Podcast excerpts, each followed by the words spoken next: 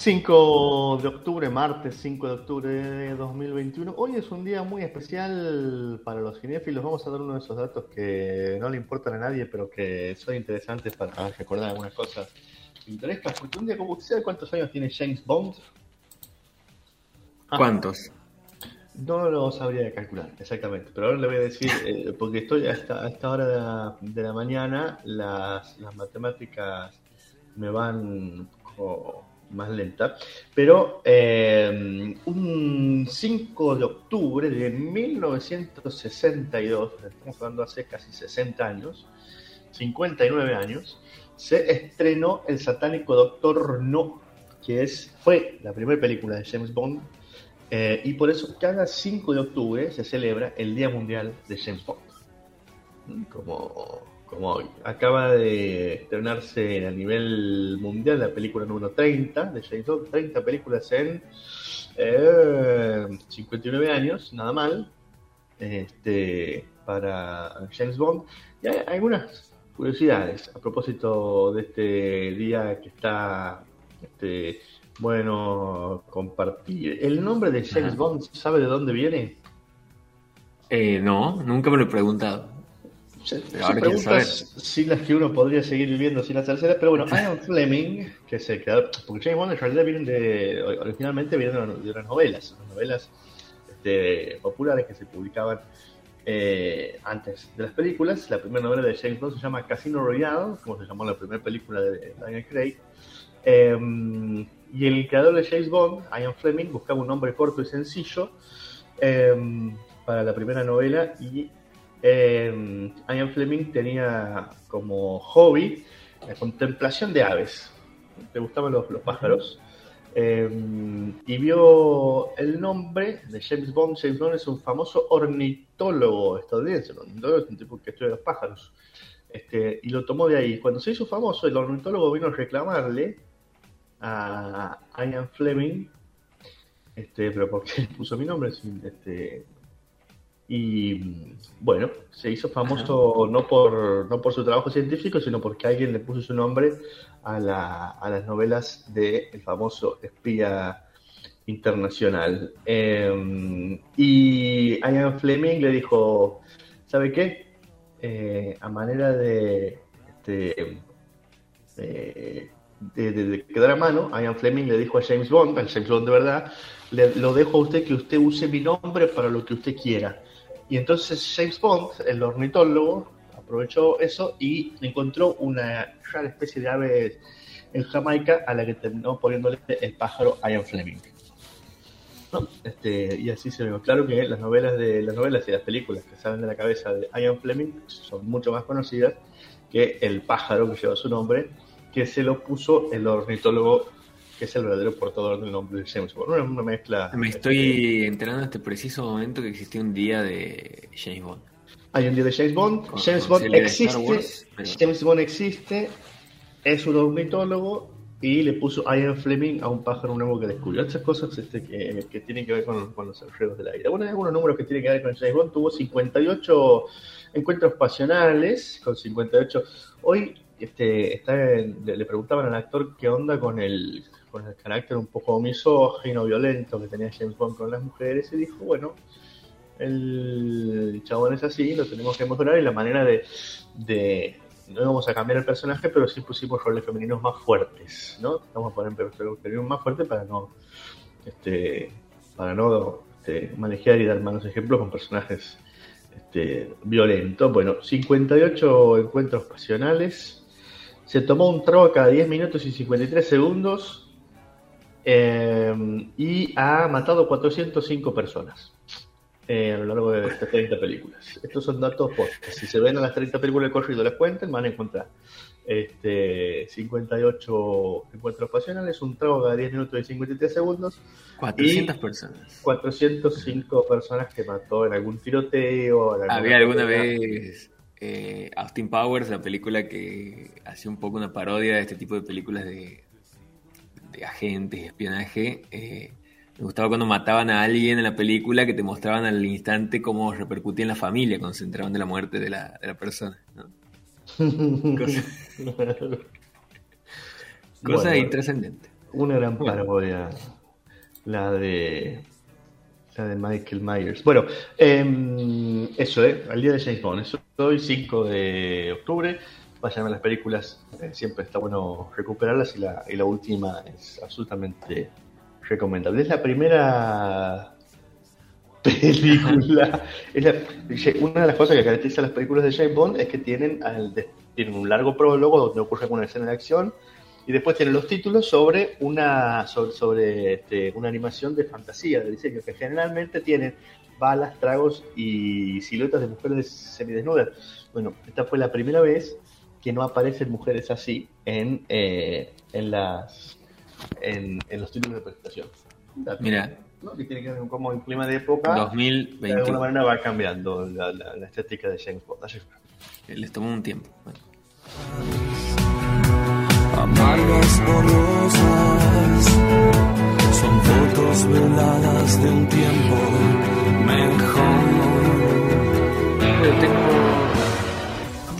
noticias eh, locales para los temas de hoy, así eh, breves. Una tiene que ver con la vacunación porque desde el Ministerio de Salud estuvieron destacando el avance del plan de vacunación y evaluaron la posibilidad de cubrir ahora el grupo etario de 3 a 11 años en cuanto a eh, la campaña de, vacunación, ¿no? Siempre que eh, se tenga, se mantengan los cuidados, porque lo que estuvieron mencionando es que sí dio cierta tranquilidad el, descenso de los casos, venimos con eh, números muy bajos, pero eh, eso no quiere decir que la pandemia haya pasado.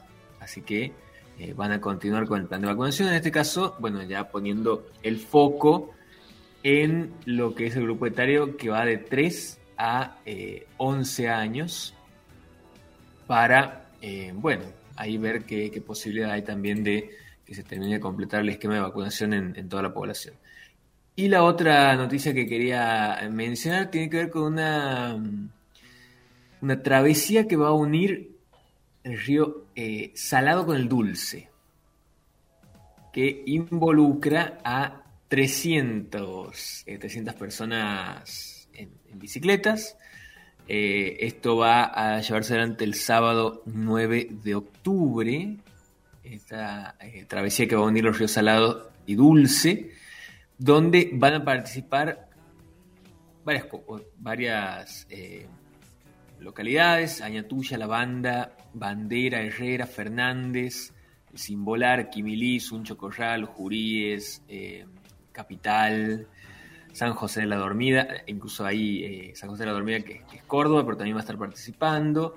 Bueno, varias localidades que van a estar presentes don, y, perdón, y se va a realizar en la localidad de Villa Matará, ahí en el departamento Sarmiento, en ese puente que cruza el, río Salado y van a correr más de 60 eh, kilómetros a orilla del río Dulce y ahí después van a eh, cruzar el puente para llegar hasta el río Salado.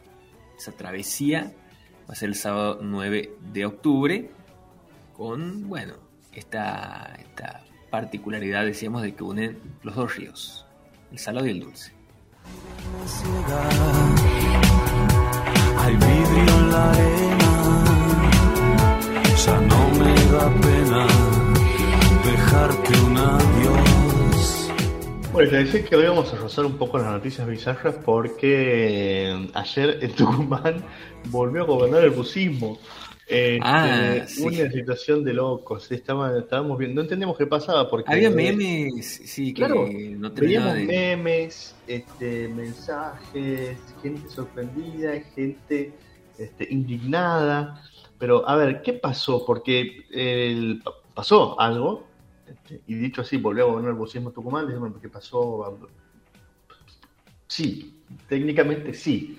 Vamos a explicar qué es lo que ha pasado ayer este, porque es un poco este, confuso. Sí, pero no. E insólito. Sí, a ver, ¿qué pasó? Bueno, Tucumán ya venía con, con líos porque estaba con este enfrentamiento entre Jaldo, entre, entre Mansur y su vicegobernador Jaldo, con el que estaba enfrentadísimo. Cuando lo llaman para eh, ocupar el cargo de jefe, de gabinete, tendría que dejar el, el cargo en manos de Jaldo, que era su enemigo. Hicieron un pacto de coexistencia pacífica. Mansur se fue finalmente a y Jaldo quedó ahí como gobernador interino de Tucumán hasta que volviera Mansur, quién sabe cuándo, después de ocupar el gabinete. La cuestión es que Jaldo tuvo que viajar a Tucumán eh, por, por, una cuestión de, por, una gestión, tuvo que viajar de Tucumán a Buenos Aires eh, y se llevó este, en su viaje a dos eh, legisladores con los que tuvo que que, les pidió que lo acompañaran en, su viaje a Buenos Aires.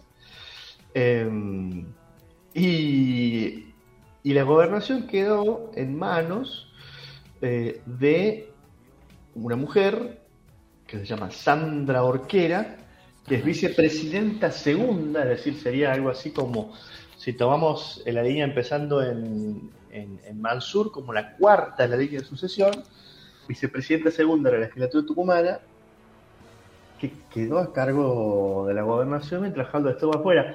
El tema es que Sandra Orquera es integrante del Partido Fuerza Republicana, el partido fundado por el fallecido genocida Antonio Bussi, que además fue el gobernador de Tucumán por la vía electoral. Tucumán es una provincia muy especial.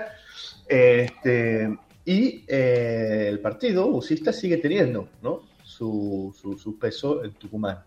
Eh, es un partido como de, tercera línea, pero que tiene sus diputados, que tiene su representación en la vecina provincia. La cuestión es que estas cosas pasan, ¿no? Generalmente. Pero Sandro Orquera, ¿qué hizo? A ver, cuando, cuando se va un gobernador, un presidente y queda alguien ejerciendo el cargo, bueno, sí está ahí. Pero esta mujer este, un poco en piloto automático, digamos. Sí, claro, pero ¿qué hizo Sandro Orquera? Hizo una escena tremenda. Se fue al despacho de Jaldo, se sentó, sacó la silla, se sentó en el despacho, se sacó una foto junto a la bandera y tuiteó la primera gobernadora de la mujer de la, de la primera gobernadora mujer de la provincia, ¿no? Un fotón dice, hoy estuve realizando mi labor en casa de gobierno como primera gobernadora de la provincia, dijo este Sandra Orquera que se tomó muy a pecho su, cargo de gobernadora suplente, suplente, suplente, mientras Jaldo estaba en Buenos Aires y dijo, puso en sus redes sociales, a pesar de que sea por unas cuantas horas, hoy seguimos trabajando y luchando con esperanza para que nuestro querido Tucumán vuelva a ser el jardín de la República. ¿Mm? Eh, y después la agenda del día es eh, la cuestión de la seguridad. Dijo, vamos a estar trabajando en eso. Y para completar, invitó a Casa de Gobierno a Ricardo Bussi, el hijo de Bussi, que es hoy la, cara visible del Partido Fuerza, Fuerza Republicana, de, la derecha rancia y, más dura de Tucumán, y sacaron una foto con Bussi y Orquera en el despacho del gobernador, no entendía qué pasaba. Este, Y bueno, todo eso ocurrió ayer eh, con esta mm, diputada. Este, cuarta no estamos en el segmento de noticias bizarras todavía, ¿no? No estamos, pero eh, si ustedes tienen amigos, familia, gente conocida en Tucumán y les están contando que volvió el bucismo, sí, volvió el bucismo un ratito. Este, te, he hecho un cambalache Tucumán, ¿eh? pero ahí está. Si, les, si, escuchan este nombre, Sandra Orquera, la primera gobernadora mujer de Tucumán, sí, por unas horas, pero allí está, allí estuvo, se lo tomó muy a pecho, se lo tomó muy en serio. Ahí está. Fue también una marcada de, cancha simbólica, ¿no? Es una manera de decir. Por ahí están tomando un cafecito y sonriendo en la casa de gobierno más tarde se risa también. Hay los este, militantes de Fuerza Republicana, herederos políticos de genocida Antonio Domingo Bussi, que siguen entre nosotros. Están aquí, ahí está. Una de ellas, gobernadora por un día. Hay vidrio en la arena, ya no me da pena dejarte un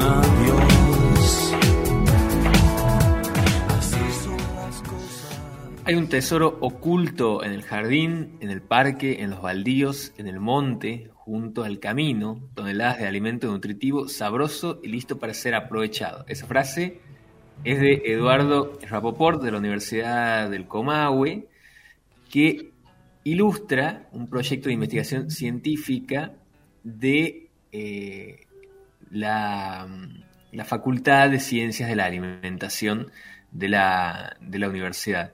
Lo que están haciendo es producir alimentos a partir de una especie invasora, que es la acacia negra, y la investigación llamada Estudio de Potencialidades de Plantas Alimenticias No Convencionales para la Producción de Alimentos en la región litoral del Salto Grande, mira cómo te lo he leído, es un trabajo en conjunto con la Asociación Civil Luz del Ibirá, dirigido por las doctoras Cristina Cayetano y Andreina Stefani.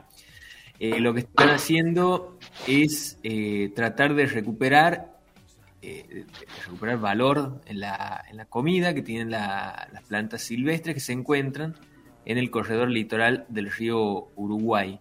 En la mm, propuesta se plantea la posibilidad de obtención de harinas a partir de las vainas de la acacia negra, que van a poder utilizarse para diseñar nuevos productos alimenticios novedosos con valor nutricional y características eh, eh, organolépticas aceptables, dice.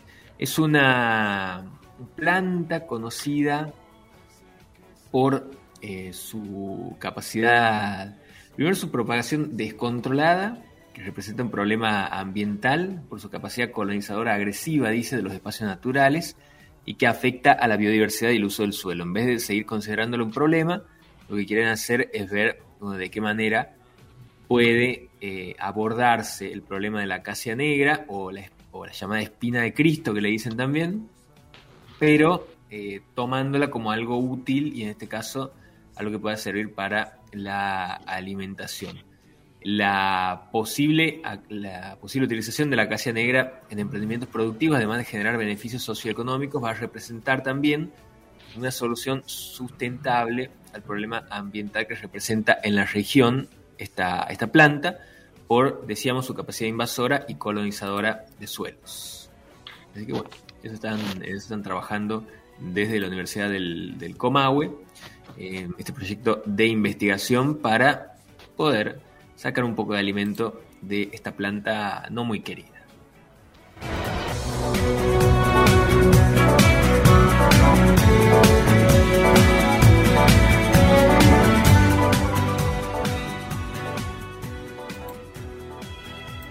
Y nos venimos a la Universidad Nacional de Santiago del Estero, nos vamos a detener un ratito en la Facultad de Humanidades, Ciencias Sociales y de la Salud, porque allí se está, mm, bueno, en esto de, las cosas nuevas que estamos aprendiendo e incorporando en la pandemia, se ha mm, presentado em, la puesta en marcha de las primeras aulas híbridas en la Facultad de Humanidades ante la necesidad de sostener la, enseñanza en este complejo contexto generado por la pandemia, la Facultad de Humanidades em, ha adquirido equipamiento de alta tecnología educativa para la implementación de un aula híbrida que va a permitir eh, brindar clases presenciales y virtuales en simultáneo. Em, se ha realizado eh, ayer la primera prueba piloto con el dictado de una clase en la que participaron un grupo de alumnos de la licenciatura en obstetricia de manera presencial, respetando el aforo permitido por protocolo, como también estudiantes que siguieron las instancias a través de Zoom, conectados desde distintos puntos de la provincia. Eh, hay que decir que eh, la Facultad de Humanidades es la facultad con más alumnos de, la universidad. Actualmente son más o menos aproximadamente 10.000 estudiantes de la Facultad de Humanidades, es una locura, un montón. Eh, y por eso se viene trabajando en la implementación de esta modalidad que va a permitir sostener el vínculo entre alumnos y docentes, además de sostener la excelencia académica. Integrantes del equipo de gestión estuvieron participando de esta primera prueba, ya estuvo el decano Marcelino Ledesma, el vicedecano Miguel Curioni, la coordinadora de la carrera Sandra Moreira, acompañando el dictado de esta clase de la cátedra Obstetricia 1, que estuvo a cargo de la docente Valeria Pinto. En relación al equipamiento, eh, lo que se ha incorporado es una cámara robotizada con función de inteligencia artificial a través de la cual los docentes pueden preconfigurar posiciones determinadas. Además, la cámara te sigue mientras vos vas dando la clase, es una, cosa así eh, súper futurista. Y eh, añadió que se trata de una cámara Full HD con un zoom óptico que permite una resolución y calidad de imagen superior a las que tienen las cámaras de, de las notebooks o de las computadoras.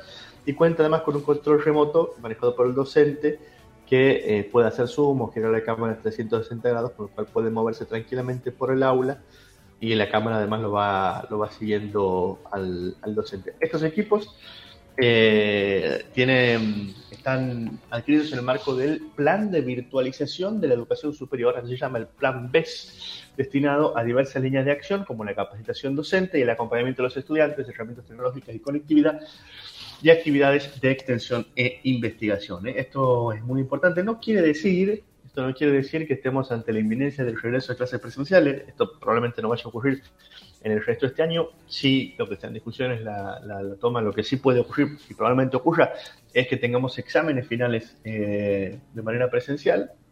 Eh, eso está por, definirse, pero bueno, este, las clases ya quedan, estamos en octubre, queda un mes y medio de clases este, reales y bueno, los docentes y las docentes han preparado toda su planificación eh, áulica y su trabajo para la virtualidad. Querer volver de golpe a la presencialidad las clases en este momento implicaría un cambio en la planificación de la materia, que es una locura hacer a esta, a esta altura de año, pero sí se está pensando en el tema de las aulas civiles, porque quizás el año que viene, que casi seguro vamos a tener un regreso a la presencialidad, eh, haya que hacer este, esta tarea este, híbrida, ¿no? Como decíamos charlando hace unos días con el, con el secretario del gremio docente, que probablemente lo que vamos es no a un regreso íntegro a la presencialidad, sino a una vuelta a sistemas de aulas híbridas, sobre todo en carreras este, facultades que tienen tamaña cantidad de alumnos y que juntarlos a todos es este, epidemiológicamente este, complicado. Bueno, hacia allí vamos y por eso esta presentación ayer de esta aula híbrida en la Facultad de Humanidades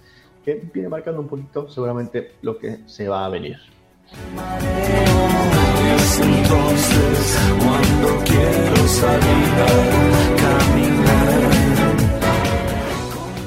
Y nos vamos a nuestro querido segmento de noticias bizarras de el día de hoy.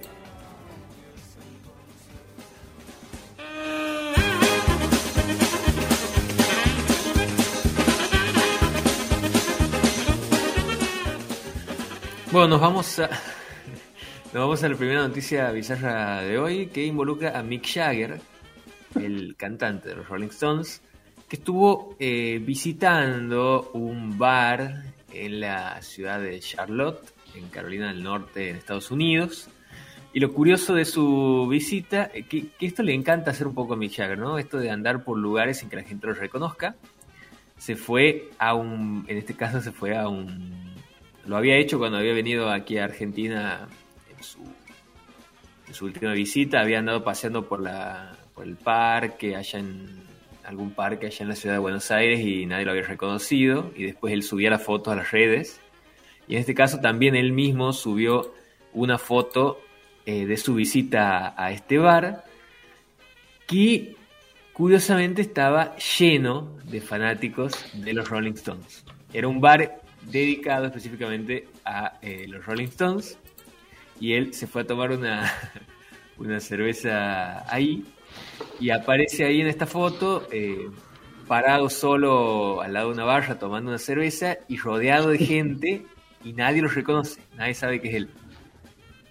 Eh, está ah, tomando ahí la, cerveza en solitario. Eh, posteriormente, uno de los dueños del establecimiento confirmó la visita del cantante y aseguró que eh, reprochó amistosamente al mozo que trabajó esa noche por tampoco haber reconocido a Mick Jagger. nadie eh, se dio cuenta de que, que era él, pero eh, bueno, él, lo disfrutó y publicó ahí ese, ese, mensaje como otra de sus formas de reírse un poco también de, de, de ir a los lugares masivos, ahí un poco camuflado porque se pone una gorra y anda ahí con una campera oscura, así un poco desapercibido y que nadie lo reconozca, bueno, él parece que disfruta de eso, así que hay otra foto de, Mick Jagger en lugares eh, sin ser Mick Jagger.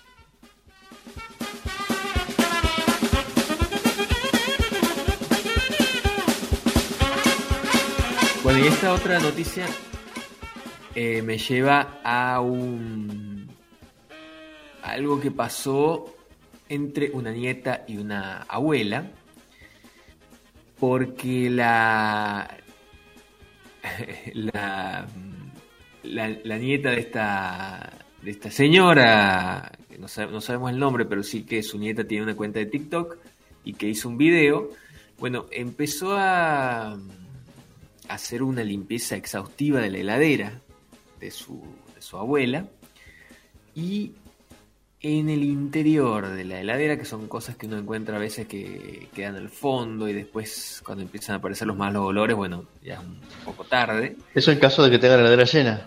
En el caso de que tenga la heladera llena, claro. Bueno, en este caso la señora tenía eh, la heladera bastante llena y se encontró con eh, productos refrigerados que tenían fecha de eh, la década del 90, del 80 e incluso la década del 70. El alimento envasado más antiguo que encontró tiene una cinta adhesiva que tenía una fecha de 1972. No, señora. Estaba. Eh, un envase tenía frutillas. La más antigua era de moras, que era del año 72, decíamos. Después había unas frambuesas del año 84 y arándanos de la década del 80. Y después también eh, tenía yemas de huevo y manteca que estaban fechados en 1997 y 1998 y también había guardado un caldo de jamón y una compota de manzana que tenían fecha de 1999. Eh, bueno, por supuesto los alimentos no tenían un buen aspecto, principalmente las yemas de huevo, no quiero saber el color que deben haber tenido. En el caso de las frutas se conservaban de un poco mejor, pero de ninguna forma han intentado eh, consumirlo, solamente han hecho este video eh, vaciando un poco la, heladera, el freezer de su, de su abuela. Y bueno, por supuesto el video se viralizó y toda la gente está fascinada con las cosas que se fueron encontrando ahí en esa heladera. Así que bueno, si tienen el freezer lleno, mejor que vayan revisando qué hay ahí. ¿Qué hay ahí? O poner etiquetas, no, eso de poner etiquetas me gusta. Eso es viendo ¿eh? poner etiquetas de la heladera. a mí me ha pasado el otro día de que sacaba unas, eh, eh, unas empanadas que tenía al fondo en el freezer.